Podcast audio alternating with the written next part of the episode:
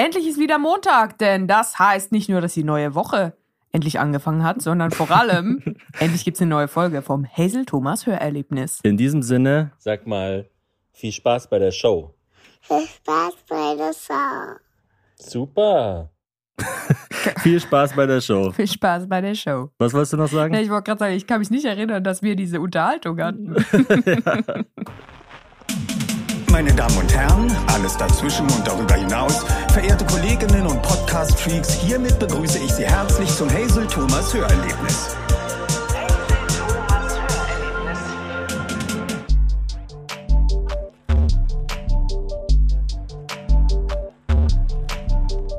Ja, willkommen zurück, liebe Hazel. Du warst jetzt ja vier Tage auf Tour. Ja, ich, ich schaue dich gerade an und ich weiß ja gar nicht mehr, wie du aussiehst. Ich war so lange weg. Ich glaube, ich war noch nie so lange weg und du warst ganz alleine mit unserer Tochter. Ist das Echt? richtig? Das kann sein.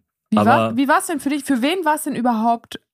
Also anstrengender ist eine schwierige Frage, weil natürlich für mich aus meiner Perspektive. Aber Aha. für wen war es denn spezieller? Für, Wahrscheinlich für wen war es spezieller? Im- Also für wen von, von, von welcher Auswahl an Menschen? dir und mir. Ach so, ich dachte, du meinst jetzt mir und meiner Tochter, unserer Tochter. Äh, pff, ich weiß es gar nicht genau, aber ich sag mal so, also die gute Nachricht ist, für den unwahrscheinlichen Fall, dass du irgendwann mal nicht mehr existieren solltest und wir weiterhin, es würde schon gehen. Ich bin auch, ich bin wirklich beruhigt. Also ich, ich bin auch von Tour nach Hause gekommen und dachte, okay, also jetzt kann ich sterben. Nicht, ich, ich kann jetzt nicht beruhigt sterben, weil das ist für mich auch das Einzige oder das Größte, was sich verändert hat, seit ich Mutter bin, ist meine Beziehung zu meinem eigenen Leben. Es hat gar nicht mehr sowas, oh, ich will unbedingt weiterleben, weil ich mag mein Leben so. Ich würde, ich weiß gar nicht, ob ich mein Leben mehr mag als vorher, unterm Strich. Wahrscheinlich so ein ganz kleines bisschen ist es besser geworden, seit wir ein Kind haben. Aber es gleichen sich viele Dinge aus. Aber es braucht mich einfach. Also ich kann es mir gerade einfach nicht leisten, Was nicht braucht mehr dich? das Kind und du. Ja, ja. Also es ist einfach so, es ist so wahnsinnig unkompliziert, wenn es so bleibt, wie es ist. Also es würde wahnsinnig viele Dinge wahnsinnig kompliziert machen, wenn ich einfach gar nicht mehr von Tour nach Hause kommen würde. Mhm. Und- ja. also, du sprichst, glaube ich, von Verantwortung, oder? Du hast Verantwortung und ich meine, das sagt man ja auch am Elternsein, es gibt halt was, was dann wichtiger ist als du selber. Also es gibt Genau. quasi was, was, was über dein eigenes Leben hinausgeht. Genau, und ich denke halt auch gar nicht mehr, oh Mann, ich, ich muss unbedingt vorsichtig fahren, weil ich will ja weiterleben, sondern, oh, ich darf auf gar keinen Fall sterben, weil wir haben ja noch die fünf Sachen und ich habe dem Thomas ja nicht gezeigt, wie man die Füße genau eincremt mit der Sonnencreme. Also ich habe einfach noch, die To-Do-Liste ist zu lang, um unvorsichtig zu fahren. Mhm. Wer rast, hat zu wenig Pläne. Das Ja. ist meine Meinung.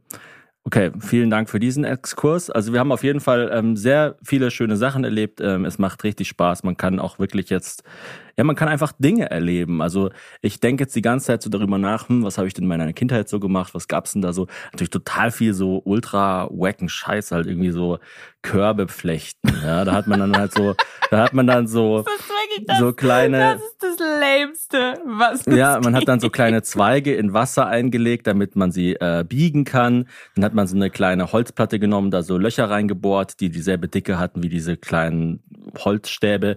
Dann hat man die da so reingetan und dann hat man so ringsrum so so S-förmig mit diesen Stäben halt so rum ist man so rumgefahren und dann am Schluss hatte man so ein kleines Körbchen, was man nie verwendet hat. Ja, ich also wollte wollt gerade fragen, also hattet ihr denn irgendwie einen großen Bedarf an Körben? Hattet ihr Nee. oft gekochte Eier, die von A nach B transportiert Also ich muss ja werden sagen, ein, ein großer Korb ist was richtig Cooles zum Einkaufen. Wenn man auf den Markt geht zum Beispiel, finde ich das voll nice. So ein Thomas, Korb. wann gehst du auf den Markt? Nie, also was natürlich. ist das jetzt hier gerade für eine Person, Na- natür- die natürlich trägst nie. ein, äh, ein Slowenien Basketballtrikot und will- sprichst davon, wie du Körbe und vielleicht so zum Markt gehst? Ich denke viel nach. Ja. nee, oder auch zum Beispiel, ich bin jetzt halt immer zum Spielplatz gegangen, quasi jeden Tag. Es ist ja auch mega geiles Wetter draußen. Übrigens, mittlerweile, also wir waren ja beim letzten Mal so, ähm, oder bei jetzt vorletzten Mal die, die, die letzte Folge, die regulär aufgezeichnet wurde, dass es so ultra heiß und ätzend war und so. Und ähm, ich weiß nicht, ob es kühler geworden ist oder ob ich mich einfach mittlerweile an die Hitze gewöhnt habe. Ich, Ich glaube, glaube, du hast dich dran gewöhnt. ich glaube, ich habe mich ich einfach glaube, an die ich Hitze mich auch, gewöhnt. weil es ist in diesem Studio 30 Grad Es ist, gerade. es ist wahnsinnig heiß, überall die ganze Zeit. Jedenfalls bin ich die ganze Zeit am Spielplatz.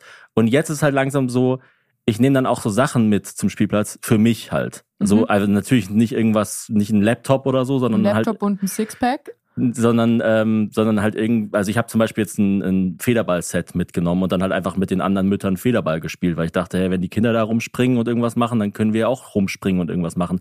Und da dachte ich mir, mega geil wäre ein Fitnessstudio neben dem Spielplatz, weil ein Fitnessstudio ist ja eigentlich ein Spielplatz Aber bei dem einen gibt es das, das ja. gibt's, einen aber es gibt dann ja, aber diese Trimmlichtpfade, die sind irgendwie Ja, scheiße. die sind ultra cringy. Das ist so wie, äh, wie Kieser-Training ohne das Budget. Also das, ist auch alles total überholt. Also die, seltsam. die Trimm-dich-Pfade von ganz früher, die sind ja super überholt. Da sind ja die Übungen wirklich, also da machst du ja deinen Körper quasi kaputt, wenn du die verwendest. Bei den neueren, da sind die Geräte zum Teil nicht mehr ganz so explizit und dann ist es auch, dann, dann kannst du weder viel machen noch viel kaputt machen. Und dann ist es wirklich einfach genauso wie auf dem Spielplatz. Natürlich also dann müsste kannst man- du wirklich auf dem Spielplatz die Übungen machen. Natürlich müsste man Fitnessstudio und Spielplatz physisch voneinander trennen, weil Mhm. Geräte sind ja auch einfach saugefährlich. Also wenn so ein Kind unter so eine 200 Kilo Hantelstange springt, ist es ja einfach tot. Ein Pfannkuchen. Aber ich denke halt über so Sachen. Jetzt habe ich mir letztens zum Beispiel gefragt, weil wir sind früher hatten wir mal so einen Pogo-Stab, so einen Pogo-Stab gesprungen, dachte ich mir, vielleicht war es ja ist voll das geil. ist, wenn man auf so, ist auch super nerdy natürlich, wenn man auf so einem, äh, auf so einem, einem, wie auf so einer Feder so Ah, rumspringt. dann seid ihr so mit dem Pogostab von, von einem, Ja, von so einer zum- Baststation zur nächsten, um so zum euer, Bäcker gesprungen. Oder mit dem Korb dann natürlich. Ja, ist natürlich drauf. total nervig. Wow. Also das ganze Dorf dachte sich, oder, oder der, der, das ganze Wohnviertel später, was ist denn bei diesen Leuten los? Ja, das Gute ist ja, dass du so viele Geschwister hast, dass es innerhalb eurer Gruppe dann gar nicht auffiel. Also ihr wart ja, Ja. dann alle so. Das, das Ja, ganze Dorf, ich meine, das halbe Dorf wart ihr. Man kann es dann immer auf andere schieben. Ist natürlich auch so, man kriegt immer auch Dresche für alle. Also Mhm. wenn, wenn ich quasi einen Fehler gemacht habe, war es der böse Thomas. Und Kollektivscham. wenn mein Bruder einen Fehler gemacht hat, waren es die bösen Jungs. Also man es war so wie dieses äh, Whack-a-Mole, dass man, dass die Eltern einfach so die Eltern so draufgeschlagen haben und irgendjemand hat es dann schon abbekommen. Naja, ich denke viel drüber nach, was habe ich denn früher so gemacht und äh, und also weißt du so diese ganzen, ich weiß nicht, kann man Fähigkeiten sagen? Also ist zum Beispiel eine Augenbraue hochziehen, ist es eine Fähigkeit?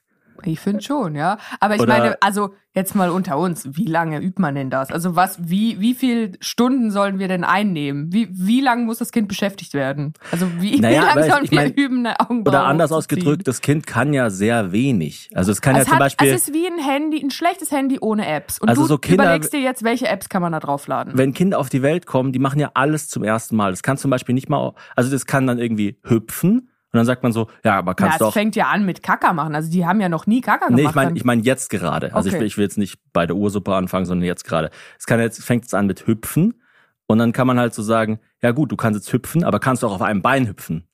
Kannst du auch auf einem Bein rückwärts hüpfen. und dann kannst jedes doch auf Mal, wenn man dann noch so eine Schippe drauflegt, sie so, Oh wow. ja, die so, äh, was? Das geht auch? und ich meine, das macht natürlich total Spaß. Du kannst halt die ganze Zeit irgendwas, irgend so einen kleinen Crap mit dem Kind machen. Wir Und haben dann muss zum man Beispiel, einfach hoffen, dass nichts hängen bleibt als Tick. wir haben jetzt zum Beispiel, äh, sie hat mich mal massiert, das war sehr schön. Riecht das gut? Ja, das riecht sehr gut. Was machst du gerade? So, so, so, die Zähne so macht, dann macht es das Rücken.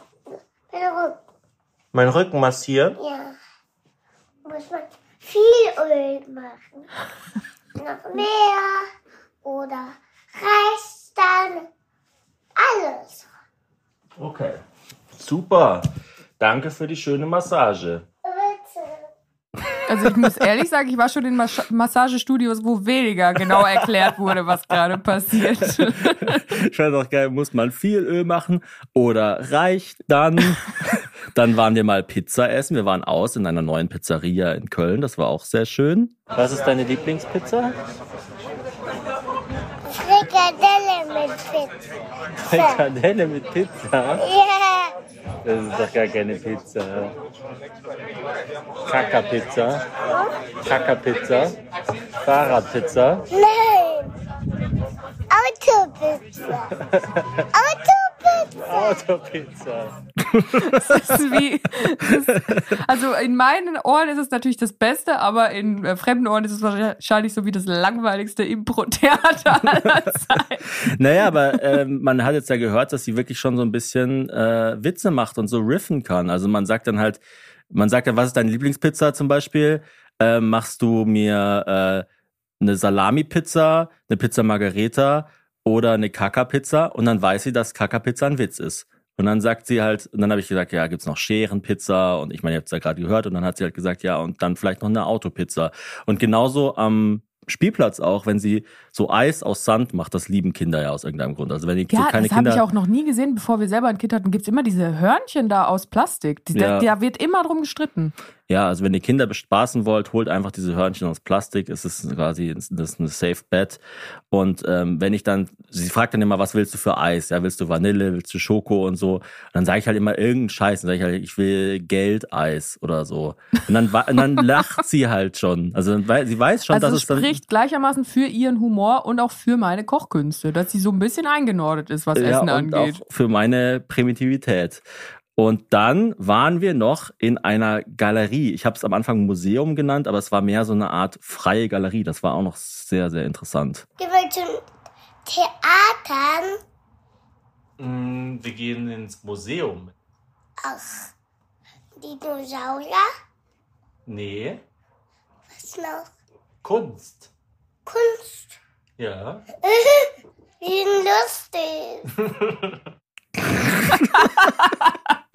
Ich denke, ich denke, sie ist jetzt eigentlich so an meinem Level von Kulturpessimismus angekommen.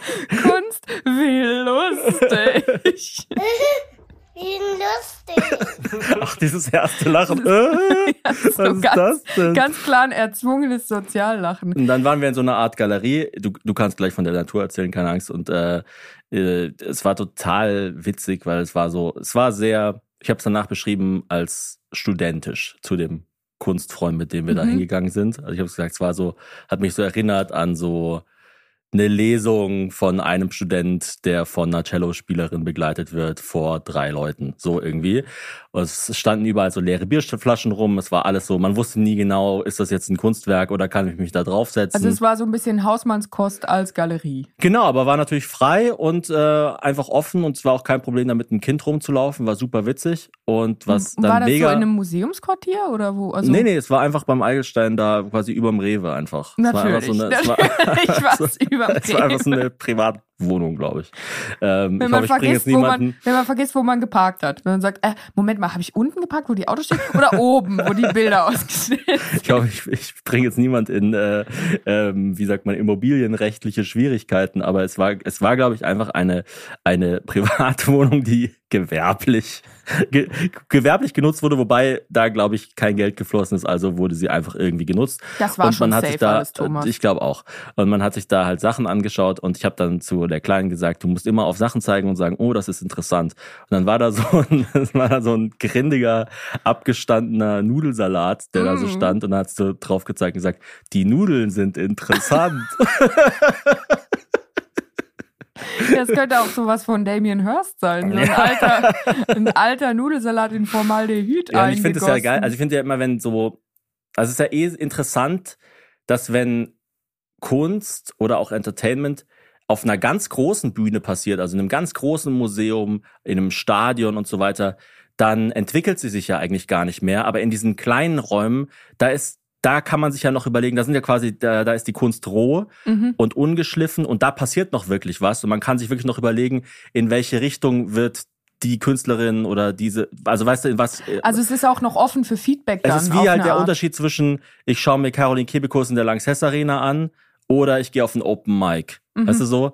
Beim Open Mic merkt man, ah ja, okay, das und das könnte vielleicht die Comedy in zehn Jahren sein und es macht Spaß darüber zu spekulieren, wie werden diese, es ist so ein bisschen wie Aktiengeschäft irgendwie so. Und das andere ist einfach, du stehst vor einem fetten Hochhaus und schaust es an und denkst dir, boah, ist das groß. Boah, da wird jetzt nicht nochmal ein Balkon dran gepflanzt. Das Und deshalb- kriegen sie nicht hin. Deshalb finde ich schon so, so, also es klingt immer so ein bisschen prätentiös, so, ah, ich gehe ins Museum oder ich schaue mir irgendwie irgendwelche ähm, Darbietungen an oder so. Aber ich finde es schon, das hat schon was, wenn es natürlich nicht zu lange dauert, nicht zu anstrengend ist und so weiter, aber sich auch ab und zu mal Sachen anzuschauen, die vielleicht noch nicht so formvollendet sind. Ja, genau. Also wo noch nicht jeder und jede schon gesagt hat, das ist es. Genau. Also es macht ja auch Spaß, dann selber zu bewerten, wie finde ich das. Weil Mhm. wenn, wenn natürlich schon alle gesagt haben, ja, Coca-Cola, das ist das Getränk. Dann, dann Mhm. jemand, der mit 20 aus irgendeinem Grund zum allerersten Mal Cola trinkt, der wird ja auf jeden Fall schon eine Meinung dazu haben, weil Genau, es also einfach schon so formvollendet Ich muss ist. mich jetzt nicht hier hinstellen und sagen, hey Leute, zieht euch The Dark Knight rein, ist echt ein guter Film. Und ah, alle was, dann so, wovon handelt das? ja.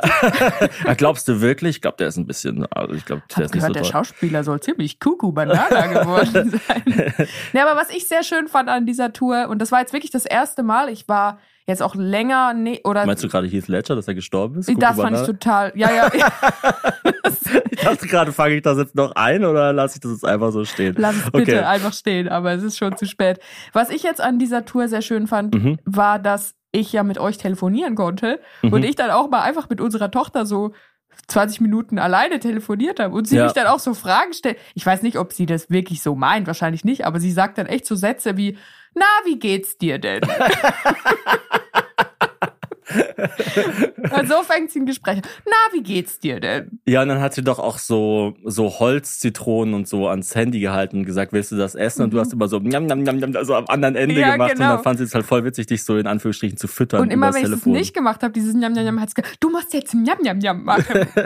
Na, also es ist wirklich ein sehr, sehr cooles Alter. Und ich muss auch sagen, so, äh, so anstrengend unsere ersten Jahre waren, so schön finde ich es jetzt auch. Also ich habe Mhm. hab nicht nur das Gefühl, dass es für mich als Mutter mehr Spaß macht mit einem Kleinkind als mit einem Neugeborenen, sondern auch für uns als Paar ist es wieder, irgendwie haben wir jetzt unseren Groove gefunden. Weil Ja. ich ja immer, also es war retrospektiv natürlich so, dass ich mich am Anfang auch mehr um unsere Tochter gekümmert habe, was ja logisch ist, wenn man stillt.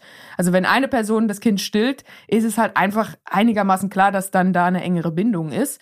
Und jetzt habe ich das Gefühl, sind wir wirklich so 50-50 aufgestellt. Ja, es ist natürlich auch, ähm, also ich finde es immer fast so ein bisschen abwertend, wenn man sagt, also natürlich jetzt gar nicht negativ gemeint, aber so, das ist echt ein cooles Alter, weil es bedeutet ja dann, das Alter ist auch irgendwann wieder vorbei. Weißt du Mhm. so? Wenn, also Leute sagen immer bei, bei zwei, drei, das ist echt ein super Alter und so. Aber ich sehe das eher so, sie wird halt immer mehr Mensch. Das heißt, ja, sie ja, genau. quasi es werden wie, man kann mehr Zei- Skills freigeschaltet. man kann quasi eine Zeit, kann man sehen als Zeitstrahl oder man kann es sehen als einen Moment, der sich ausdehnt. Und ich sehe es ein bisschen eher so, das ist einfach so, es ist so, es wird halt, es wird halt einfach ist immer mehr und natürlich dadurch auch immer klarer, was ist von mir, was ist von dir, was ist vielleicht gar nicht von uns beiden, sondern kommt irgendwo ganz anders also von her. der Kaka-Pizza distanziere ich mich. Möchte ich jetzt nur kurz an dieser Stelle öffentlich erwähnt haben. Und ähm, das macht schon Spaß. Also das, das ist wirklich, ähm, ja, das, das ist extrem, extrem erfüllend. Und ich, äh, ich finde es auch krass, wenn ich Kumpels habe, die, die äh, keine Kinder haben, wie ich habe immer so das Gefühl, auf eine Art, ich weiß nicht, wie ich das, wie ich das möglichst äh, dezent formuliere. Du kannst es ja einfach Wenn- mal sagen und dann versuche ich es noch so ein bisschen dezenter zu gestalten.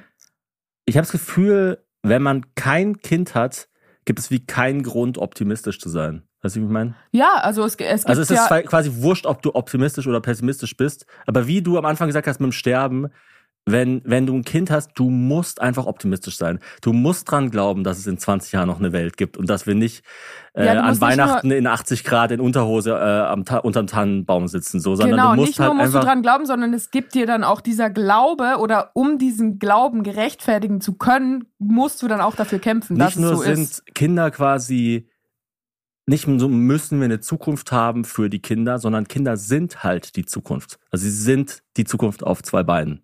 Und das ist halt, wenn man das jeden Tag sich anschaut, macht es einen nicht nur auf einer menschlichen, vegetativen Ebene total glücklich. Ah ja, cool, die hat jetzt irgendwie meine Augen und deine Haare oder was weiß ich, sowas.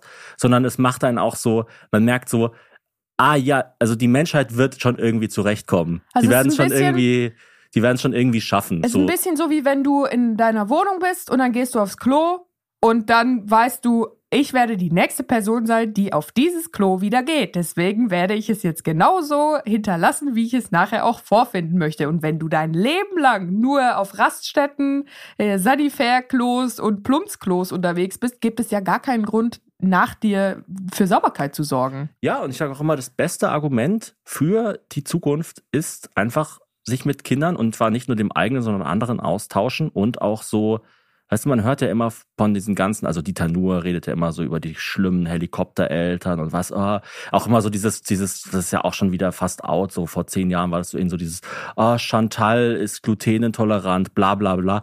Geh mal auf einen normalen Spielplatz. Und ich meine, jetzt Köln ist schon eine große Stadt, also sind da schon auch natürlich Veganer und Leute allen Glaubens und aller Hautfarbe und was weiß ich was, aller Sexualität. Da sind dann Leute, die haben Kinder, die haben nicht äh, Mutter und Vater, sondern zwei Mütter und was weiß ich was. Aber geh mal auf einen normalen Spielplatz. Die meisten Leute dort, und zwar Kinder wie Eltern, sind cool. Ja. Sind coole, Ich würde auch nette sagen, 80 Prozent Leute. der Leute sind cool, dann Die sind machen 10 sich- Prozent so lala und 10 Prozent sagst du, ja, mein Gott. Klar, es gibt immer ein paar Ausreißer nach unten. Ähm, aber die meisten machen sich Gedanken, sind aber trotzdem mittlerweile, das ist nämlich auch schon eigentlich eher wieder out, keine Helikoptereltern, weil sie gemerkt haben, das führt irgendwie auch nirgendwo hin.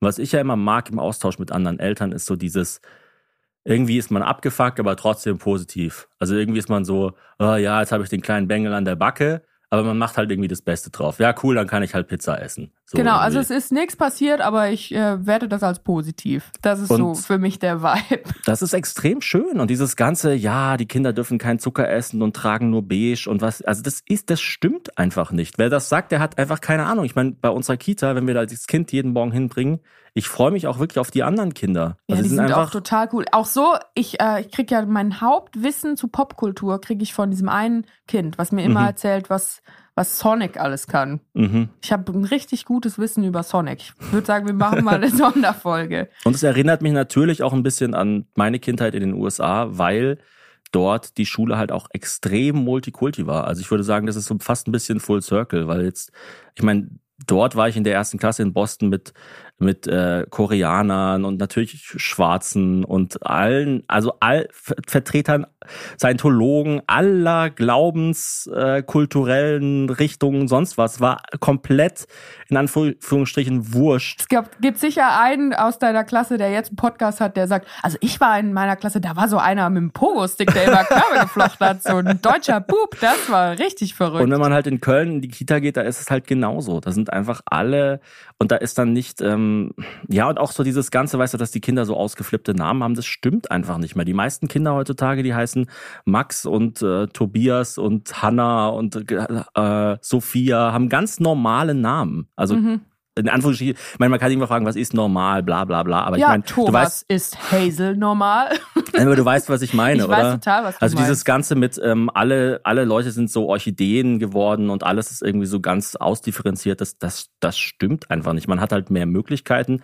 Diese Möglichkeiten werden natürlich auch genutzt, aber grundsätzlich versucht jeder einfach ein normales. Jeder versucht eigentlich so sein Leben zu chillen. Also und und Eltern erst recht. Apropos sein Leben chillen, ich wage einen kleinen Themensprung und apropos es ist wahnsinnig heiß. Thomas, was macht deine Eistonne?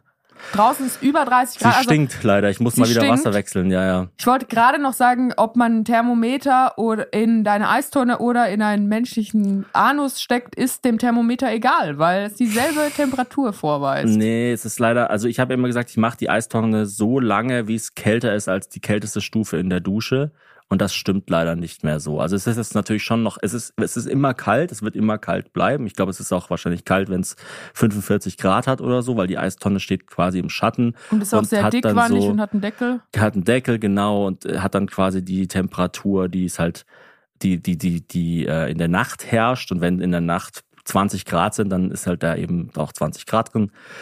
Ähm, aber ich werde jetzt nicht anfangen, ich glaube, dann extra loszuziehen, bei der Tankstelle Eiswürfel zu kaufen, die dann da reinzuschütten und so. Das mache ich Ja, vielleicht mal, wenn es so ganz heiß ist und wenn es für mehrere dann noch ist und wenn ich irgendein spezielles Ziel damit verfolge.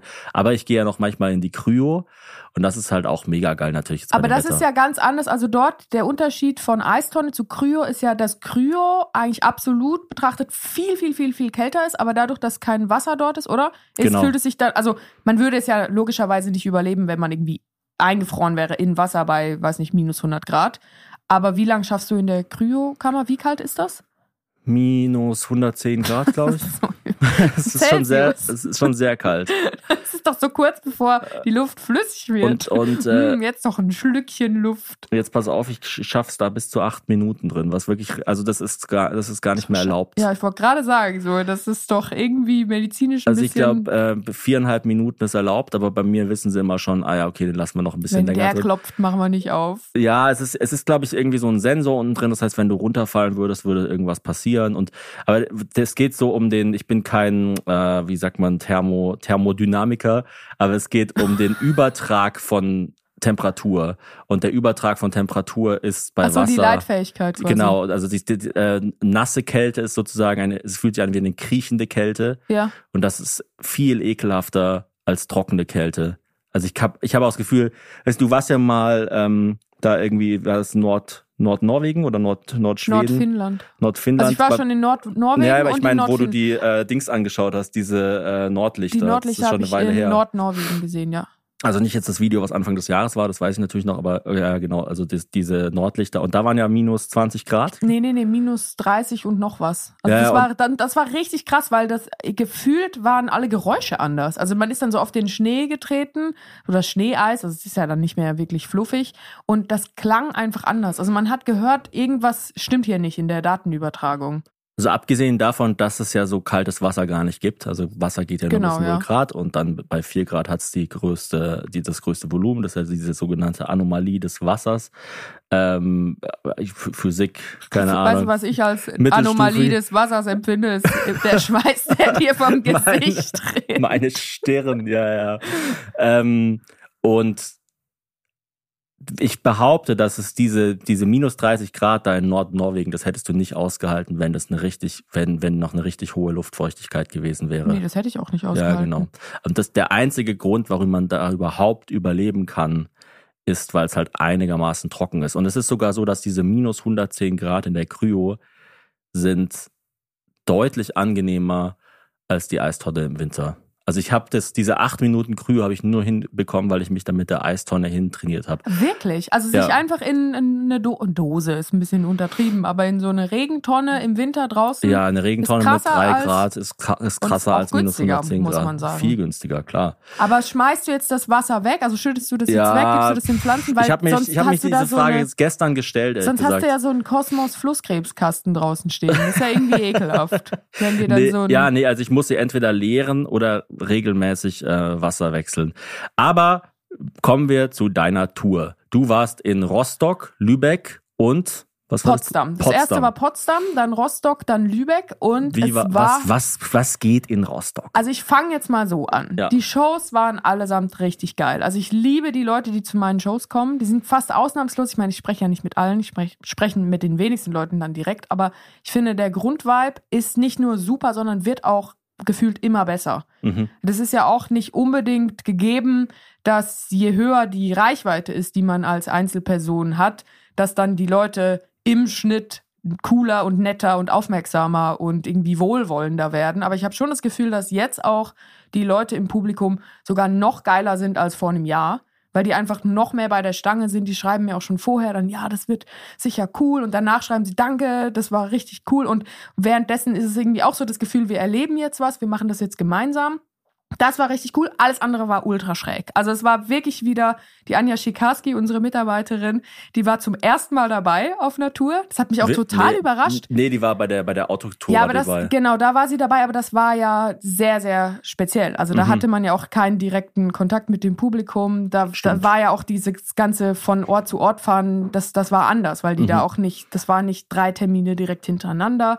Und dieses ganze Tourleben hat sie noch nie erlebt. Und sie hat auch einfach so am ersten Tag so gesagt, so, boah, ist ja mega cool, wie viel hier passiert immer. Am zweiten Tag so, hei, hei, hei, das hört ja gar nicht mehr auf. Und am dritten Tag hat sie gesagt, also irgendwie ist mir das schon alles ein bisschen zu verrückt. Und am vierten Tag, am letzten Tag hat sie gesagt, das fand ich jetzt mit Abstand den schlimmsten Tag der Tour. Und ich habe gesagt, ja, das, das ist halt so. Es passieren halt einfach viele, viele Dinge.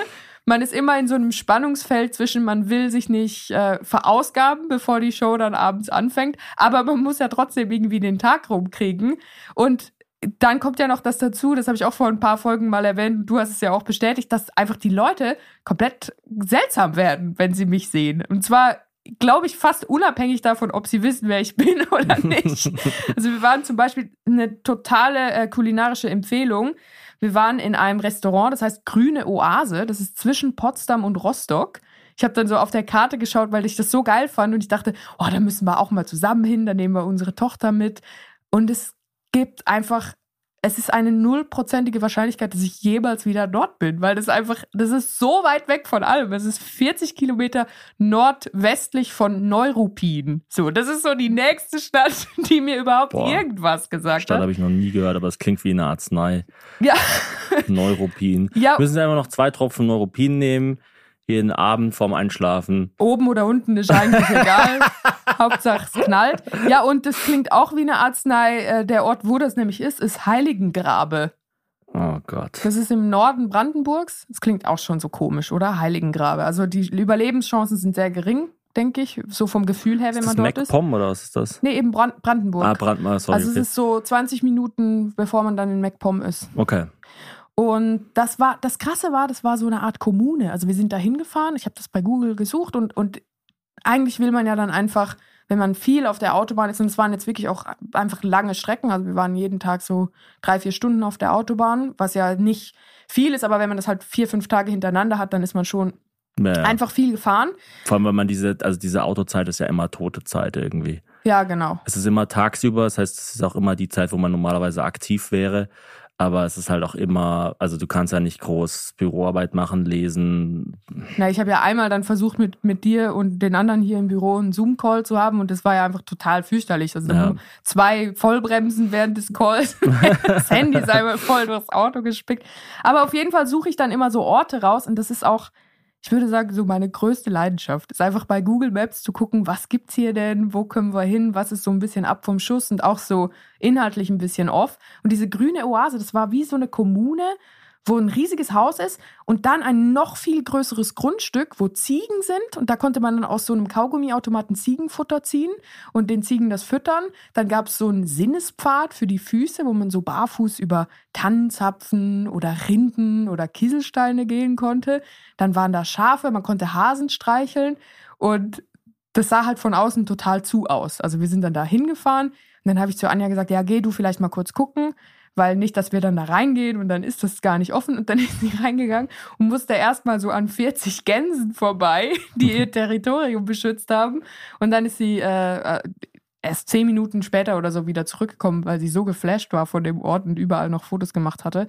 Und das war so ganz cool, aber zwischenmenschlich war es dann auch wieder einfach sehr schräg. Also, Aber seid ihr dann reingegangen? ja, ja, wir sind dann reingegangen, Okay. haben was gegessen, haben Spargeln, ge ich habe Spargeln gegessen, die waren so groß wie handelsübliche Taschenlampen. Spargeln? Spa Spargel, oder wie sagt man? Du hast gerade, glaube ich, Spargeln gesagt. Ja, wie sagt man denn?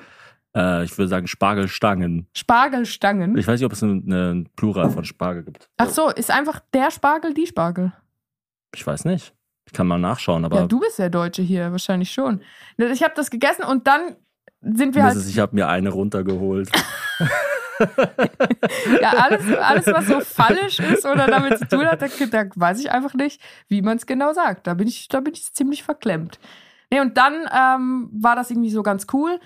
Aber viele Begegnungen dann auch wieder, so auf dem Land in Brandenburg. Also ich war so positiv überrascht, weil man ja viel, viel, äh, ja, man hört einfach viel von irgendwelchen rechten Gewaltübergriffen und so weiter. Und leider habe ich auch echt so die ein oder andere schräge Begegnung gehabt mit Leuten, die auch unseren Rammstein-Podcast mega scheiße fanden. ja, also äh, man kann ja, glaube ich, sagen, es ist gut, dass es das Internet gibt. ja, also dass man sich da verstecken kann, oder was meinst du? Ne, dass man auch an diesen Orten halt unter normalen Leuten sein kann, Ja. wenn man seinen Bildschirm aufklappt. Ja, das stimmt, das stimmt. Es heißt tatsächlich die Spargeln. Krass, habe ich noch nie gehört. Ja. Ich bin, ich bin begeistert, tut mir leid. You're welcome. Es gibt sogar hier Spar, was? Spargelen. Spargelen? Ja, Das ist mir aber ich zu weiß nicht, ob viel. das umgangssprachlich ist, aber hier steht. ist Spargelen. Apropos Mhm. äh, Spargeln und seltsame Gespräche. Boah, also das ist, jetzt, das ist ja total verrückt. Hier ist Ja? wirklich so. Ah, warte mal. oh, In Deutschland und Österreich lautet die Pluralform zumeist Spargel, ist aber selten. In der Schweiz ist die Pluralform häufig Spargeln. Ach, Interessant. Aber das ist auch so total verrückt, das ist hier so Spargel und dann so Nominativ, Genitiv, Dativ, die Spargel, der Spargel. das war einfach alles nur Spargel. Aber es das ist doch einfach, eh, also der Stellenwert von Spargel in Deutschland, das ist nicht mehr normal. Das ist doch Ich einfach fand's ja so geil auch immer dieses, wer soll jetzt den Spargel stechen? Ja, genau, letztes Jahr. Und unser Spargel, was passiert Vorletztes jetzt Jahr mit war, dem? oder vorvorletztes Jahr. Ach Das so. war ja während der Pandemie, Ja, wo die gerade ja, losging. Ich habe das ja doch. geistig ein Jahr ausgesetzt. ich, ich bin ja jetzt erst wieder back. Aber äh, ich finde es super, dass einfach an jeder Landstraße manchmal auch an der Autobahn dann so Schilder sind. Es ist wieder Spargelzeit. Stell dir das mal vor in einem anderen Land. Also ich habe das noch nie gesehen, dass dann in in Frankreich fährst du so rum, es ist wieder Crepe-Zeit. Das gibt's ja, einfach es nicht. ist seltsam, dass es halt bei Spargel, äh, Spargel ist irgendwie so gefühlt da- das einzige, weiß nicht, ist es ein Gemüse oder ist es, da gibt es ja bestimmt auch irgendeine so eine Spezialbezeichnung. Es ist eine, eine Knollen. Eine Stechfrucht. ähm, ich nee, es ist mal. ein Wurzelgemüse, würde ich jetzt einfach mal spontan sagen. Die Familie der Spargelgewächse. ähm, Die Spargelgewächsfamilie so hat oft Körbe geflochten. es ist gefühlt so das Einzige, wo einem irgendwie, wo allen klar ist, dass es eine Saison hat. Also bei Genau, allem anderen ja. ist ja so, alles andere isst man halt so das ganze Jahr über. ja, und du bei kannst ja Spargel ist irgendwie dann im so, Juni eine Mandarine kaufen. bei Spargel ist dann so, wir wurden zum Beispiel eingeladen zum Spargelessen, zum Spargelessen im Redüttchen. Naja. Ja, aber sind wir auch nicht hingegangen. Nee, wir- weil wir, Wir keine Zeit keine hatten, aber Zeit. wir, wären- wir wären super gerne hingegangen natürlich. Aber es ist halt krass, dass man das so feiert in Deutschland, dass man dann extra sogar so eine Veranstaltung, also man würde ja nie sagen, kommst du mit uns zum großen Pflaumenessen. Jetzt ist wieder Pflaumenzeit. Und dann am Tag danach das Gruppenscheißen beginnt.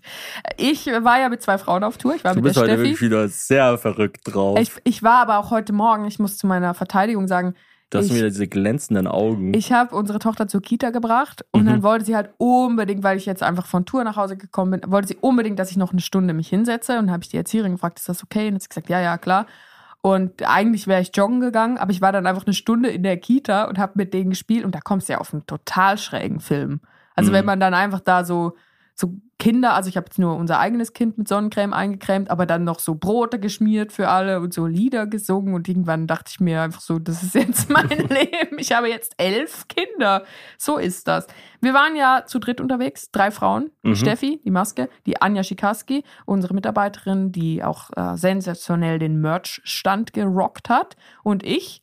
Und dann gibt's natürlich immer das Thema, was hören wir? Welche Musik hören wir? Und wir haben uns dann so durch die Dekaden gekämpft. Also wir haben angefangen mit 40ern, nicht deutsche 40er Jahre, das, das, haben, wir, das haben wir übersprungen. Äh, also amerikanische Wenn am Sonntag. Leni Riefenstahl die Kamera zückt. und, und dann 50er. Und irgendwann war man dann bei Nullerjahre Clubmusik. Und dann hat Mhm. Steffi erzählt, dass sie mal bei einer Schaumparty war. Und dann haben wir über Schaumpartys geredet. Und warst du mal bei einer Schaumparty? Ja, Wie war das? ich habe mir bei einer Schaumparty mal den äh, hier zwischen den zwischen der Beim Brust Brustbein? beim Brustbein was aufgeratscht und ich weiß nicht genau, wie es dazu kam und habe da immer noch eine Wa- fette Nein, Narbe. was? Das kommt von einer Schaumparty. Das ich dachte, das wäre, als du ein Kind warst. Nein, nein. Oder warst du als Kind auf der Schaumparty? Nee, nee, ich war so, pf, weiß nicht, 18, 17, 18 oder In so. Ulm oder wo? Ja, ja. Was, in Ulm warst du bei einer Schaumparty? Na klar. Thomas, wer bist du? Das, ist, Tja. das passt ja alles überhaupt nicht zu den Erzählungen vom Anfang dieser Folge. Und was ist dann der Schaum? Also gehst du da mit normalen Klamotten rein? Wie ist das? Äh, Es war einfach schräg. Also du hast, glaube ich, ähm, du gehst da, glaube ich, mit Badehose. Ist wie eine Strandparty eigentlich, nur dass es halt dann einen Aber es Pool ist ja gibt drin, mit Schaum. oder? Ja, ja. Da war ein Pool mit Schaum. Ich dachte Ja. immer, der ganze Raum wird einfach mit Schaum. Es wird so wie ich bei weiß der ehrlich gesagt nicht mehr Autowaschanlage. genau. Wahrscheinlich gibt's auch f- mö- verschiedene Möglichkeiten, eine Schaumparty auszutragen. Wenn ich jetzt irgendwas sage, dann kommt jemand und sagt, ich bin Schaum. Schaumier. Ich bin Schaumsommelier. ich bin Michael Bublé. Ich habe bei äh, der Rammstein-Folge habe ich irgendwann mal gesagt, habe ich das Wort Schizophren verwendet in, in einem umgangssprachlichen Kontext. Ja. Und da hat mir jemand geschrieben, ich arbeite den ganzen Tag mit Schizophrenen und das ist total diskriminierend, wenn man, wenn man Schizophren sagt. Und da habe ich tatsächlich auch drüber nachgedacht, weil ich meine, das, das kriegen wir ja oft, ja, dass man irgendwie, man sagt so, keine Ahnung, Aramsamsam und dann kommt jemand und sagt, ah, weißt du eigentlich, dass Aramsamsam Ich total. dachte, du sagst, äh, du hast Aramsamsam gesagt, ich arbeite den ganzen Tag mit Schizophrenen. Äh, dann kommt jemand und sagt, ja, weißt du eigentlich, dass es rassistisch ist? Und dann sagt man, ja, nee, wusste ich nicht, tut mir leid, sorry, ich sag's nicht nochmal. Ähm, und manchmal kommt aber auch so, also ich kann mich erinnern, vor fünf Jahren oder so hat mal jemand zu mir gesagt, das Wort homosexuell darf man nicht mehr verwenden, weil es Schwule auf die Sexualität reduziert. Also soll man dann- eher schwul sagen? Naja, jetzt kommt's. Dann habe ich halt einen Kumpel gefragt, der schwul ist. Ja, stimmt das? Und er so, nee, so ein Blödsinn, nie gehört. Auf was soll man denn die Leute sonst, also was ist denn sonst der Unterschied? Also sie Mhm. haben quasi gesagt, schwul ist nicht eine Sexualität, es ist ein Lifestyle. Mhm. Wenn man homosexuell sagt, bedeutet das, dass man, und er hat gesagt, so, so ein Schwachsinn. Also so, weißt du, und manchmal kommen ja auch so, kommt ja, oder kannst du dich noch an diese ganze Bewegung, Be Bewegung erinnern, ähm, man darf nicht Idiot sagen, Ja, weil ja, es das ist, glaube ich, immer noch im, das im Gang. immer, aber das macht halt, da, also wenn du Oder jetzt auch heutzutage, asozial darf man nicht sagen. ja, darf ich- man nicht genau, sagen. Also es ist halt dann immer so, und äh, pass auf, also ich habe dann halt so ein bisschen drüber nachgedacht und dann dachte ich mir auch so, ja klar, also ähm, natürlich gibt ich, also zum einen, ich weiß, was die Krankheit Schizophrenie ist und dass es nichts mit gespaltener Persönlichkeit und so weiter zu tun hat, weil, also mein Vater ist ja Psychiater und äh, natürlich hat er jetzt nicht die ganze Zeit, es gibt ja sowas wie ähm, Betriebsgeheimnis, ärztliche Pla Schweigepflicht und so weiter.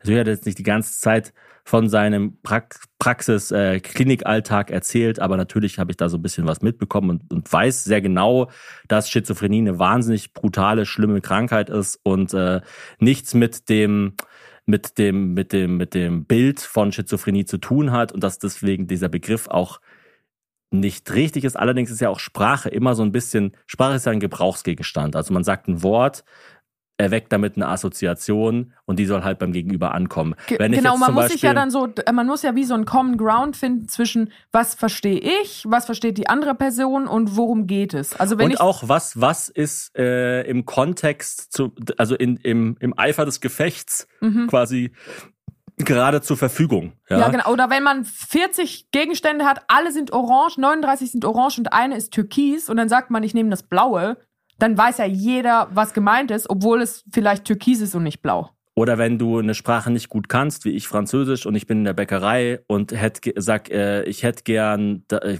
Bäckerei ist ein schlechtes Beispiel, weil viele Be Be Begriffe sind Französisch, aber wenn ich jetzt sag, ich hätte gern diese Torte da, zeig aber auf ein Kuh, äh, zeig aber auf ein, auf ein Stück Brot, dann wird der Bäcker schon wissen, ah ja, der kann nicht so gut Französisch, dann gebe ich ihm das jetzt mal. Weißt du so? Also Ja. so, man kann Man sich ja muss auch so ein bisschen ähm, Umsicht haben mit der Person, die die Sprache benutzt. Wenn ich jetzt zum Beispiel sagen würde, ich habe letztens einen fetten Gehaltscheck bekommen, sage ich ja fett nicht, um Dicke zu diskriminieren. Natürlich wäre der Begriff fett auf Personen bezogen diskriminierend, aber es geht ja auch so ein bisschen darum, dass man halt plastisch sich ausdrückt und halt, also weißt du so, da, darüber Ja, habe ich ich ein bisschen schon, na- nachgedacht. Dass, natürlich, pff, also mir, mir ist es scheißegal, ich kann auch den, das Begriff, den Begriff Schizophren nicht mehr verwenden, dann sage ich halt Oder halt äh, nur noch in dem klinisch angebrachten dann sage ich halt ambivalent oder so. Oder, ähm, weiß nicht, wechselhaft, kann man Ja, aber auch ich finde es ja auch ein bisschen Aber- dann die Frage, wie konfrontiert man denn dich mit dieser Information? Also wenn man Ja, jetzt sagt, guck mal, vielleicht wusstest du das nicht, äh, da, da, das ist der Unterschied zwischen der umgangssprachlich und falsch verwendeten Ausdrucksweise und das ist der klinische Begriff und ich würde dich bitten, das nicht mehr zu machen. Das ist ja dann irgendwie, dann kann man es ja ernst nehmen. Ja, ja, klar. Nee, aber ich meine, es, ist, es, es klingt jetzt auch so, als würde ich von uns beiden vor allem mit solchen Sachen konfrontiert, aber das stimmt ja auch nicht. Also du warst ja auch äh, zum Beispiel dein transsympathisch-Gag, da gibt's ja heute noch Leute, die sagen, das war, das war transphob. Kann man sich ja auch, also du sagst, du hast mal irgendwann gesagt, ich bin Genau, transsympathisch, ich bin eine sympathische Person in der, im, Im Körper, eines Arschlochs. im Körper eines Arschlochs. Dann gibt's ja dann auch Leute, die sagen, ähm, ja, das ist irgendwie transphob, aber man kann halt auch sagen, ja gut, aber es ist halt auch irgendwie ein Witz. Also ist halt dann die Frage einfach, keine Ahnung, wo, wo zieht, genauso wie, dass man ja, ähm, glaube ich, auch nicht mehr, man sagt ja nicht mehr, wenn wir schon beim Thema sind, äh, Geschlechtsumwandlung, sondern Geschlechtsanpassung, wenn man sagt, das Ja, Umwand genau. Umwandlung würde implizieren, dass man quasi das Geschlecht dadurch ändert, aber eigentlich passt man ja das biologische Geschlecht nur dem, dem äh, sozialen Geschlecht an. Wenn ich jetzt allerdings zum Beispiel in deinem, wie, wie heißt der Ort, Nu- Nupre, Nuprenom? Wie heißt Neuruppin. Neuropin, wenn ich da Neuropin bin. Kennst du das nicht aus dem Song von KIZ? Nein. Lass mich mal kurz den Gedanken zu Ende ähm, äh, bringen. In Neuruppin bin und dort zum Tankwart sag, äh, ich hatte letztens eine Geschlechtsangleichung, würde er sagen, hä? So, ja. Also es kommt immer drauf an, quasi mit, mit wem redest du, Know your Äh, audience. Genau, und, und dann, und dann ist natürlich auch alles im Fluss, ja. Also wenn jetzt, natürlich verwende ich auch Begriffe nicht mehr. Jetzt äh, Stichwort hier Z-Wort-Schnitzel zum Beispiel, hätte ich jetzt vielleicht vor 15 Jahren gesagt. Heutzutage sage ich es nicht mehr, weil es einfach Leute gibt, die ich auch zum Teil persönlich kenne, die sagen, das ist irgendwie, äh, das, das sagt man halt nicht mehr. Und dann sage ich, okay, dann, dann sagt man, dann, dann äh, ich wusste nicht, dass, das, dass dieser Begriff Leute verletzen kann, dann sage ich das halt nicht mehr. Ja, und das ist ja auch der, der Clou. Ich finde, das ist ja das Geheimnis hinter jeder Beziehung und offensichtlich nicht nur Pärchenbeziehungen, sondern auch gesellschaftlichen Beziehungen, dass man einfach sagt, was ist, also wem von uns beiden ist es wichtiger? Mhm. Und bei Z-Wort-Schnitzel ist es in eigentlich allen Fällen der Person, die es nicht hören möchte, wichtiger als der Person, die es einfach Ja, so mir, und, sagt. und mir ist ja gar nichts wichtig. Also so im, vor allem im sprachlichen Bereich. Das Ja. ist mir ist ja vollkommen, ich kann wirklich jeden Begriff wegen mir austauschen. Das ist mir total egal. Ich will einfach nur kommunizieren können. Und solange meine Gedanken ankommen, also ich bin überhaupt kein Sprachfetischist, da bist du ja auch viel krasser als ich. Also du bist ja wirklich so, wenn jemand ein Komma falsch setzt, dann, dann rastest du ja komplett aus. Ich glaube, ich, hä, ich habe einfach ein Aggressionsproblem. Dann Ich glaube, ich versuche hä, einfach was- was Gründe denn- zu finden, warum ich was ist denn los darf. mit dir? Das weiß doch jedes Kind, dass da ein Komma, ich kann Was jetzt denn den los Satz mit dir, gar nicht Komma? Das weiß doch jedes Kind Ausrufezeichen. Ich bin ja wirklich gar nicht so. Mir ist es einfach wurscht. Aber wenn jemand dann halt eben sagt, ja, das, den Begriff, der Begriff ist irgendwie komisch, dann muss ich mir halt überlegen, okay, gibt es vielleicht einen anderen Begriff? Und auch natürlich, wie groß ist der Schaden? Also wenn ich jetzt, wenn jetzt der, weiß nicht, bei Schizophren, ich glaube, Leute, die Schizophren haben, haben Besseres zu tun. Leute, die Als, Schizophrenie haben. ja, als sich darüber aufzuregen. Keine Ahnung. Naja, apropos Komma. Kommen Ja. wir mal wieder zum Thema zurück, nämlich Schaumpartys. Ein kleiner Gag-Übergang. Schaumpartys, also wir waren dann beim Thema Schaumpartys und irgendwie, wie das dann halt so ist. Du kennst es, man ist vier Tage miteinander auf Tour, dreht Mhm. völlig hohl, es hat 40 Grad auf der Autobahn, man steht im Stau, Ich esse eine Erdbeere. es läuft in the Club von 50 Cent und Mhm. man sagt, also in diesem Fall war es ich. Jetzt kommt irgendwas Sexuelles. Ja, jetzt kommt was total ekelhaftes. Also kurz eine, eine äh, Triggerwarnung an alle, die Dinge ekelhaft finden, die ekelhaft sind. Jetzt kommt was ekelhaftes. Mhm. Ich habe mich dann gefragt, weil wir haben dann gesagt, ah, eine Schaumparty ist also so wie im Berghain, nur dass es halt Schaum ist, Mhm. anstatt Sperma. Und dann habe ich mich gefragt, wie Mhm. viele Männer müssten ejakulieren, um eine Schaumparty mit Schaum zu befüllen? Was schätzt du? Wenn wir eine Clubgröße Habt haben, ihr es dann ausgerechnet? wie, mit, wenn du mit wir mich meinst, dann kann ich das deutlich bejahen. Also wir sprechen von einer Clubgröße 15 mal 15 Meter. Das ist ein sehr kleiner Club. Es ist, ja, also, sorry, es ist halt Sperma, nicht Schaum. Es ist auch eine sehr exklusive Party. Und, wie, und weil dieser die ganze. Betriebskosten sind immens. Aber bei der, also bei der Schaumparty, wo ich war, da war wirklich nur so ein kleiner Pool, der mit Schaum gefüllt war. Also dann ist der Pool für diesen Fall Ja. sehr groß. Okay. 15 mal 15 Meter mit einer Tiefe von 1,5 Meter. mhm. Wie viele Männer müssen da rein Ein ejakulieren? Ejakulat ist so ein Teelöffel ungefähr. Halber Esslöffel vielleicht. Ein Tee, also das Durchschnittsejakulat ist Mhm. zwei bis sechs Milliliter. Ich, ja, in Löffeln. Ja, du musst es ja, äh, willst du es mir in Löffeln sagen? Wie viele Männer kommen und in, die Einheit ist Löffel. Die Einheit ist Person, Also, Thomas. ja, warte mal, was du, du hast noch, sag nochmal, 15 mal 15 und hoch? 1,5. 15 mal 15, 1,5. Das kann ich ja sogar ausrechnen. Ich bin ja, ich bin ja ein Mathe-Genie. oh. 15, Soll ich dir sagen, wie viel es ist? Nein, nein, ich, kann, ich so. rechne das jetzt wirklich aus. Oh Gott. Soll ich derweil was erzählen? Das nicht, 15 mal 15, warte mal, 15 mal 10 wäre 150. Oder? Oh mein Gott. Dann nochmal, boah, es ist peinlich. Ich bin auch total schlecht im Kopfrechnen. Ich würde sagen, so über Überschlag ähm, sind es so 250 mal äh, Höhe 1 1,50 sind so ungefähr, sagen wir mal 300 Kubikmeter. Ist nicht schlecht. Es sind äh, 337,5. Und genau, Pi mal Daumen 300, 337 Und Kubikmeter. in wie viele Und dann- Teelöffel dann- sind das jetzt? Weil nee, das du wird hast jetzt doch, schwierig. nee, aber du hast doch mit Millilitern, da ist nämlich leicht. genau, Milliliter. Sechs Milliliter. Ja, aber wir nehmen jetzt den Durchschnittswert. Also wenn Wer, wer ist der Durchschnittswert? vier, zwei Vier- bis sechs, also okay, dann vier. sag, sag, sagen, wir mal, sagen wir mal fünf, damit es leichter wird. Fünf Milliliter wäre 1000 Milliliter wären dann 200 Mal ejakulieren. 1000 Milliliter sind ein Liter.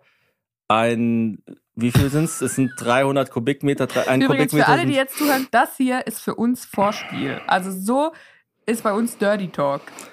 Roundabout, würde ich sagen, 20 Millionen. 84 Millionen Samenergüsse. Also ich kann es kurz äh, nochmal nachrechnen. 15 Meter mal 15 Meter mal 1,5 Meter rechnet man dann in Zentimeter um, weil ein Mhm. Kubikzentimeter ist ein Milliliter. Dann ist es eigentlich relativ einfach. Dann haben wir 337,5 Millionen Milliliter. Und mit einem Durchschnittswert von 4 Millilitern pro Samenerguss haben wir dann 84.375.000 Samenergüsse. Und das, wie viele Länder bräuchte man da? Weil Also drei, drei, wie viel Samenergüsse? 84 Millionen. Vier, nee, aber was hast du gerade für eine Zahl gesagt? Du hast in der- Zwischenrechnung gesagt. Ach so, 337,5 Millionen Milliliter Sperma. Schon viel. Also es ist schon, Oder man man sollte bei auch uns auf, sagt, ein klassischer Samstagabend. eine Jause. ähm, und das sind, weil in Deutschland gibt es ja nur 41 Millionen Männer, es gibt ja nicht Mhm. 80 Millionen, es gibt ja auch so ein paar Ladies, die, die da nicht in Club jizzen. 41 Millionen Männer in Deutschland, 32 Millionen Männer in Frankreich, 4 Millionen Männer in der Schweiz und 8,5 Millionen Männer in den Niederlanden. Und wenn die alle zusammen Wenn die alle eine fette Bukake-Party machen, genau, dann ist es eine Dann- Schaumparty, wo der Schaum aus Samenerguss dann besteht. sagst du Ein vielen Gurte. Dank.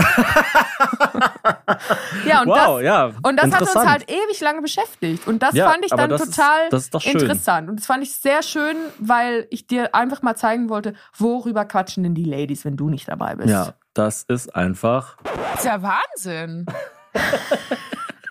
oder soll ich sagen, Boah, was war das denn? Das war ja total verrückt. aber wenn die, wenn diese ganzen Leute kommen würden, dann, dann, dann würde ich, glaube ich, sagen, Ich liebe Wurst. Ich liebe Wurst. Ich esse morgens, mittags, abends Wurst. Du malst ein sehr hässliches Bild von dir mit schönen Farben. Ich Ja. finde es schön. Apropos eine super geile Stimmung. Ja, Apropos literweise Jizz, du warst beim, das ist jetzt eigentlich eine blöde Überleitung, streicht es in euren Köpfen. Du warst beim Beyoncé-Konzert. Wie war das Mhm. dort? Wie war die Königin Biene? Mm, ja, krass. Queen Bee, Queen Bee ob Kölsch. War, Wie meinst du Hennes? ist auch so geil. Ich Oh, hab so single so, äh, so, so Filmaufnahmen gemacht, wo dann so im Hintergrund stand so Rewe spürbar anders und dann vorne so Beyoncé. Und ich dachte Mhm. mir auch so, wenn die da jetzt steht und das sieht, also was, was muss die sich denn denken? Das war wirklich krass. Also Beyoncé, ähm, das war, das war hier, Ist das Supertitch oder wer ist das? ja, ja. Äh, nee, Beyoncé war, also ich habe viel erwartet und äh, es war so, man, man hat sau viel erwartet und trotzdem wurden diese Erwartungen genau erfüllt. Auch nicht Okay. übertroffen, aber genau, und das finde ich wirklich beeindruckend. Also genauso beeindruckend war es auch, sie stellt sich dort vorne hin, 50.000 Leute sind da, die im Schnitt, 50.000 Leute, das ist ja Wahnsinn. die im Schnitt 100 Euro für eine Karte bezahlt haben, im Schnitt. Manche Karten haben 70 Euro Wahnsinn. gekostet, die meisten mehr. Ähm, und sie geht auf die Bühne. Sie, sie hat nur Hallo Köln aus dem Off gesagt oder, oder Hello Auf Cologne. Ach so. Ähm, ja, Das nicht- wäre natürlich zu nicht. viel sagt, verlangt gewesen. Hallo Köln! Das hat sie natürlich nicht Kölle gesagt. Alarv! Ja, ähm, und es war ab da schon klar, sie ist es wert. Weißt du, und das muss man Mhm. erst mal schaffen. Also es war so, es war einfach so wie, wie ein Handwerker, wo man weiß, ah ja, okay, der weiß, wie man die Zange schwingt. Sowas, Mhm. wenn die vorne, wenn die vorne stand, wusste man einfach genau. Sie war ja auch selber ihr eigener Opening Act. Das fand ich schon interessant. Also sie ist rausgegangen und hat erstmal eine halbe Stunde Balladen gesungen und dann ging die Show los. Also sie hat quasi die ruhigeren Lieder dann ganz alleine performt, Mhm. um danach dann so direkt im fünften Gang zu starten. Genau, und dann Vorhang auf und zack. Wie So, krass. also da war kein Vorhang, aber so, so in etwa. Nee, es waren sehr, sehr viele Sachen, die mir sehr gut gefallen hat, hatten an der Show. Also wo man auch wirklich gemerkt hat, da wurde viel, viel Brainpower reingesteckt. Zum Beispiel ähm, der Einsatz von Bildschirmen. Ich mag es ja nicht, wenn die Bühne komplett Bildschirme ist. Mhm. Aber mittlerweile ist natürlich modern, dass viele, dass viele Bildschirme dabei sind. Aber es war genau manche Elemente da waren halt, es ist ja dieses, dieses Disco-Thema, was sich so durchzieht. Die Bühne war ja auch Wie, wie, heißt so denn ein, die so ein Tour? Äh, Renaissance-Tour, glaube ich. Oh. Da Ähm, denke also, ich auch automatisch an Disco. naja, aber das, das Album, das, die hat ja dieses Disco-Dance-Album Renaissance gemacht, wo sie auf so einem, äh, auf so einer Disco-Kugel sitzt, Mhm. die in Form eines Pferdes ist. Und dieses Pferd und diese Disco-Kugel waren so die Themen. Also mal war eine Disco-Kugel, äh, eine riesige Disco-Kugel mitten in der, im Rhein-Energiestadion. Mal war ähm, eben im Hintergrund die, die, die, die Bildschirme waren so, waren so rund wie eine Ich Disco-Kugel. finde es lustig, dass du sagst, es ist eine Disco-Kugel in der Form eines Pferdes, weil ich würde auf jeden Fall sagen, es ist ein Pferd mit Spiegeln drauf. Also ich sage ja auch nicht, wenn ich einen Spiegel an der Wand sehe, oh, es ist ein Brett in Form, äh, eine Disco-Kugel eine Disco-Kugel in Form eines Bretts. Ja, irgendjemand hat auch, hat auch mal äh, getweetet, dass, dass dieses Pferd ist das, was aus einer Disco-Kugel schlüpft. Und sie ist dann auch am Schluss auf diesem Disco-Pferd so durchs reine Was? Energiestadion geschwebt. Ja, also nicht als Pferd, aber halt, es war eine, Statur quasi. Was? Und, ja und es gab auch cool. mal ein riesiges, echtes Pferd, was, was im Hintergrund war und so mal so kurz reingeschaut hat und Nein. dann wieder zurück. Was? Ja, ja. Also ein lebendiges Pferd? Nein, nein, nicht ein lebendiges ja, Pferd. ich weiß es nicht. Ich Und dann waren noch äh, Le Twins dabei, diese, diese äh, Tänzer, diese Zwillingstänzer. Ah, ich dachte, du sprichst von Worldwide Wohnzimmer. Mhm. Das ist was für ein krasser Gig. Und natürlich ultra verrückte Kostüme. Und, also ich muss sagen, ich bin, ich bin wahrscheinlich die Person in dem Stadion gewesen, die am wenigsten Ahnung hatte. Nee, am zweitwenigsten Ahnung. Also am wenigsten Ahnung hatte meine Begleitung, äh, mein, mein Sport-Dude Kilian. Ich hoffe, ich, ich trash ihn jetzt nicht. Ich, ich, Kilian, ich liebe dich, Stimmt, du du bist der warst ja Beste. mit Kilian. Ich habe ja Kilian war meine Karte so, vermacht, weil ich es auf war Tour so war. lustig, weil ich habe ihn noch am selben, war mega cool, dass er da mitgekommen ist. Ich habe ihn noch am selben Tag gefragt, hey, hast du Bock heute Abend zu Beyoncé zu gehen? Und er so, ja klar. Und er so, ah, du musst ja noch den ganzen Tag Beyoncé hören, damit ich da ein bisschen vorbereitet bin. Und dann er und dann ich so, dann hat er irgendwie, dann ging es irgendwie so rum und dann ähm, habe ich gesagt, ja und auch krass, weil die war ja früher schon bei Destiny's Child. Und dann hat er gesagt, hä, wer, wer ist denn das? irgendwie so. Und er so, ja, die, die Survivor gesungen haben. Und dann so, ah ja, ah, ist die nicht mit Jay-Z zusammen? Und dann so, meinst du, der kommt auch? Das wäre ja richtig Das wäre richtig cool. wir, standen da, halt- wir waren ja sogar drin, also wir waren gar nicht so weit von Beyoncé entfernt, also so im, im, im, wie sagt man da, auf dem, auf dem Floor halt, also nicht, äh, also auf dem, auf der Also wenn es eine Schaumparty gewesen wäre, wärt ihr im Schaum gewesen. Wären wir im Schaum gewesen, genau. Es Im gibt ja sogar ein, ein Selfie von mir mit Beyoncé. Ach wow, weiß sie davon? weiß Frau Knowles um ihr Glück? Und ja, wir, wir waren wirklich nicht so, ähm, nicht Also so ihr bibelfest. Ihr wart ein bisschen so wie unsere Tochter, die bei einer Galerie dann äh, auf den Nudelsalat zeigt. Wenn, wenn, wenn Beyoncé der Heiland ist, dann waren wir nicht besonders bibelfest, aber mir, also es war auf jeden, es war wie die Super Bowl Halftime Show in klein. Also es war einfach, Und in Deutschland. es war, und in Köln, genau. Es war einfach total, also es war einfach beeindruckend. Und ich bin jetzt eben nicht der, der Beyoncé Ultra. Es gibt ja auch diese Leute, verstehe ich auch zum Teil, die sagen, Beyoncé ist so wahnsinnig wichtig ähm, für kurvige schwarze Frauen in den USA. Da können Weiße gar keine Meinung zu haben, weil Mhm. die einfach nicht wissen, was das ihnen, was es einem bedeuten kann. Also es ist quasi so wie, wie, wie das, was Trump für Arschlöcher ist, ist quasi Beyoncé für coole Leute so. Ja, oder wenn ich über Penicillin streite und ich denke mir so, das ist einfach nicht, it's not my penicillin to talk about. Not my monkey. Not, My circus. was heißt Ampulle auf Englisch? Ich weiß nicht. Hm, das weiß niemand. Ähm, Dazu gibt es was ich auch gar nicht wusste, ist, dass ja Beyoncé nicht nur für People of Color total wichtig ist, sondern auch für die Queer Community. Also es waren ja wahnsinnig viele, natürlich war es jetzt auch Pride Month, aber wahnsinnig viele äh, Vertreter der Queer Community da. Gut, aber das hat ja nichts mit Pride Month zu tun, oder? Also, Äh, doch, weil natürlich sie am Pride Month, wenn sie auftritt, vor der Queer Community auch nochmal das be- betont. ach so, also sie okay, hätte dachte, nicht, sie hätte ja, ja, nicht nee, im Hintergrund, nicht dazu Madame, ich war gar nicht da und kritisiert trotzdem die Person, die Nee, da aber war. es klang jetzt so, als wären da mehr Leute der Queer Community gewesen, weil Juni ist. Nee, aber sie hätte im Hintergrund nicht die Ja, ja, Regenbogenflagge ich versteh geschwenkt, schon. schwenkt, wenn nicht Pride Month gewesen wäre. Wahrscheinlich. Vielleicht trotzdem, ke- keine Ahnung. Aber ich, ich vermute mal, dass das, oder es waren so die, es gibt so angeleuchtete Säulen vom Rhein-Energiestadion, die waren auch am Schluss so in, äh, in der Regenbogenfahne und so weiter. Und, ähm, äh, das, das war schon wirklich, wirklich einfach beeindruckend. Es ging auch ewig lang. Für meinen Geschmack natürlich zu lang, weil ich einfach Müde bin. eine, eine, eine, eine alte, eine alte Sau bin. Endlich ein alter, du's. ein alter Eber, ein alter dreckiger Eber. Nee, Ich glaube, wenn du so ein Eber wärst, dann hättest du so kringelige Zähne, dass man die abschneiden muss, weil du dir sonst selber das Gesicht damit punktieren es war würdest. so ähm, zweieinhalb, fast drei Stunden, glaube ich, Ja. Oh, ohne Pause? ohne Pause. Ähm, Ist ja für sie auch ultra anstrengend. trotzdem, also es war jetzt auch nicht so mega voll geballert die ganze Zeit. Es waren auch immer mal wieder so Umbaupausen, die waren aber auch nicht zu lang. Also es war wirklich, wirklich gut. Und was halt Top-Performer ausmacht, und das ist bei Beyoncé natürlich auf jeden Fall. Also zum einen natürlich, sie hat live gesungen. Mhm. Ultra krass. Also das kann man ja mittlerweile gar nicht mehr. Das ist, das, das sagt man ja mittlerweile bei Popstars gar nicht mehr, weil die meisten ja eh nicht live singen, quasi. Mhm. Und wenn sie dann in Anführungsstrichen live singen, dann pusten sie in irgendein so Teil rein, was dann per Autotune den perfekten Sound generiert. Aber bei ihr war das wirklich So ein live. Fisher Price Keyboard. Genau.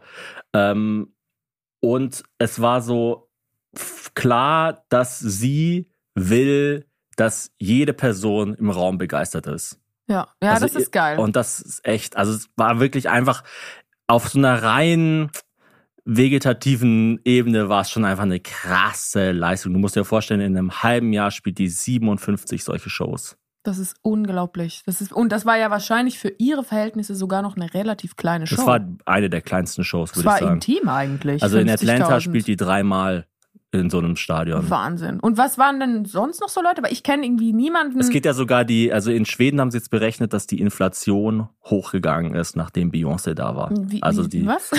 die Waren werden, Wieso? werden teurer. Weil man Wenn- dann einfach sagt, die kommt jetzt und jetzt. Ja, ich weiß, ich weiß nicht, ob das ein bewusster Prozess ist, aber es, es wurde vermutet, dass Beyoncé, glaube ich, äh, zu 0,2 Prozent anteilig an der Inflation des Krass. Landes Dann müsste war. man so das Y in Beyoncé zu so einem Yen-Zeichen umwandeln. Also sie ist einfach halt wa wahnsinnig wichtig Sie irgendwie. sehr, sehr ich kann mir auch nicht vorstellen, dass sie durch die Stadt läuft dann. Nee, also das sie, kann ich mir auch nicht sie, vorstellen. sie, sie, sie checkt wohl immer so ein bisschen die Dass Lage, sie dann wenn so bei sie irgendwo ist. 4711 mal schnuppert, ob das was für sie ist. Und dann weißt du, dann kommt da ihre Tochter, die Blue Ivy, und dann haben halt alle von diesen 50.000 Leuten, oder nicht alle, aber halt ein Teil von denen, haben halt dann so äh, blaue Luftballons aufgeblasen und so. was? Also das muss man sich auch vorstellen, wie, wie krass das halt einfach ist. Äh, unsere Praktikantin Das hatte halt doch irgendwie das Stunden- manifestiert, dass Blue Ivy kommt. Genau. Was auch immer das bedeutet, ich weiß es nicht. Aber, Aber ich heiße. für die war das natürlich auch total wichtig.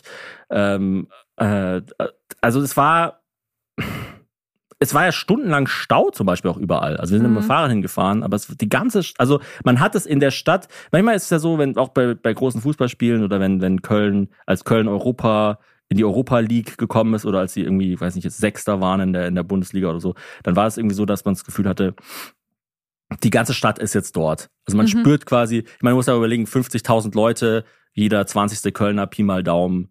Ich weiß nicht jetzt, wie viel, wie viel Sperma das wäre, wenn die alle ejakulieren würden, damit du dir was naja, darunter vorstellst. 25.000 mal 4 Milliliter. Ist eigentlich ziemlich einfach. Das Ja. sind 100 Liter. Das ist eigentlich so ein kleines, ja, ein Ist eine Schlückchen. Eistonne. Eine Eistonne voll. Eine Spermatonne. Nee, die Eistonne sind 350 Liter. Ach so. Ja, Ja. dann nur bis zu den Knien. Ja. Krass. Ja, wenn das ganze Reinenergiestadion ejakuliert Ich hätte, weiß nicht, ob ich in einer Null verrutscht bin, aber ich glaube schon, dass es stimmt. Ja, kann schon sein. Kann, kann, Aber kann, waren doch ich sicher nicht vorstellen. 50% Männer dort, oder? Das glaube ich nicht. Ich glaube schon, dass es sehr strong on the female side war. Mm, nee, es war schon auch, also es war alles dabei. Ja, Und, okay. und es war auch erstaunlich. Es war so das Einzige, wo ich sagen würde, es wäre so ein bisschen so ein Bummer. Es war schon so auch so ein bisschen für meinen Geschmack fast noch zu kartoffelig, das Publikum. Ah, ja, okay. Also du hast dich ein bisschen spargelesk gefühlt, weil du dachtest, Ja, was ist denn ja hier die Beilage? Kartoffeln?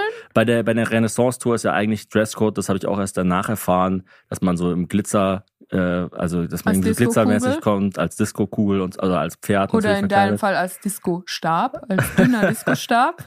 Und ähm, äh, ja, das, das haben sehr wenig Leute dort übernommen und ich sag mal so, ich, man, man darf gespannt sein, ob sie wieder irgendwann mal nach Köln kommt und wenn ja, wann das letzte Aber Mal wenn war. ja, dann liegt's nicht an euch.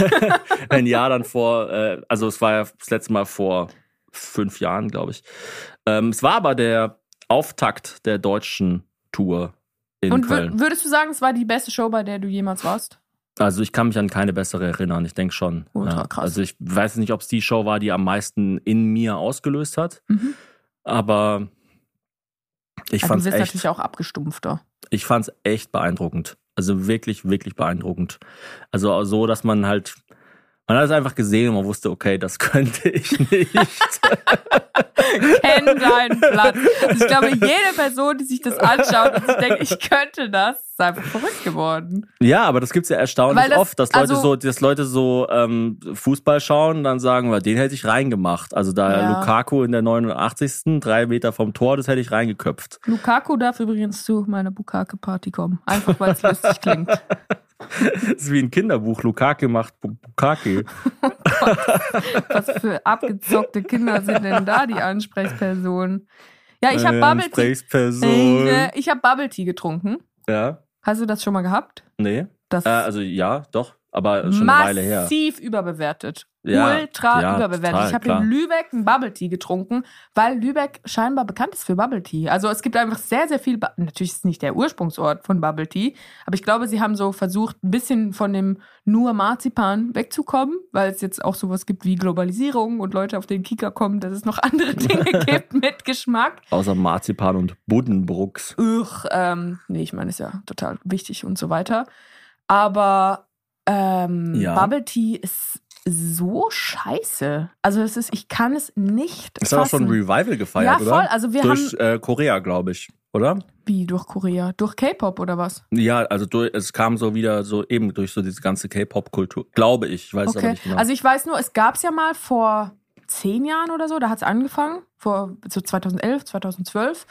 Und dann gab es so ein Mini-Revival vor Corona, würde ich sagen. Und jetzt gibt es in Lübeck nochmal ein drittes Revival. Und die ganze restliche Welt hat sich darauf geeinigt, zumindest in Deutschland, dass wir das nicht nochmal als Revival feiern wollen. So habe ich das verstanden. Und vollkommen zu Recht. Also ich fand, bei jedem Schluck dachte ich mir, das ist total lecker, aber diese nervigen Bubbles sind einfach total nervig. Ich hatte das ja einmal vor ein paar Jahren, habe ich einen Bubble Tea schon getrunken und ich hatte völlig vergessen, wie nervig das ist, weil nicht nur schmecken diese Kugeln total scheiße, sondern die sind richtig aggressiv. Also die, die schnellen einem so hinten an die Uvula und, und man hat einfach wirklich schlechte Laune. Also ich habe richtig schlechte Laune gekriegt, als ich diesen Bubble Tea getrunken habe. du hast den Bubble Tea, also immer wenn du jetzt an einem Bubble Tea vorbeiläufst, denkst du, Bombastic Side-Eye. Bobatastic Side nee, aber also natürlich habe ich schon mal Bubble Tea getrunken, aber halt Ewigkeiten her und ich fand es damals schon sehr underwhelming. Aber mich wundert, dass du das jetzt so mit, was war es für eine Stadt, Lübeck, assoziierst. Ja, aber ja, keine Ahnung. Also vielleicht stimmt es auch überhaupt nicht, aber ich bin halt an drei Bubble Tea Läden vorbeigelaufen und ich war nur eine Viertelstunde unterwegs. Also das war schon, ich fand es sehr auffällig. Das stimmt. Ulm ist deutscher Basketballmeister, das ist auch noch passiert. Ja, herzlichen Glückwunsch an dieser Apropos sehr Stelle. auffällig. Und das ist, glaube ich, das erste Mal überhaupt. Wirklich? Ja. Kennst du jemanden, der da spielt? Du kennst doch alle, die in Ulm sind. Nee, aber dieser Jago muss voll krass gewesen sein. Ich habe die Spiele leider nicht gesehen, weil ich war ja in Slowenien, da reden wir die nächste Folge drüber. Und ähm, ein Kumpel von mir hat mich gefragt, weil die, die, die Playoffs, also die, die Finalspiele, die Finalserie war ja Ulm gegen Bonn. Und die haben ja dann Mhm. auch in Bonn gespielt.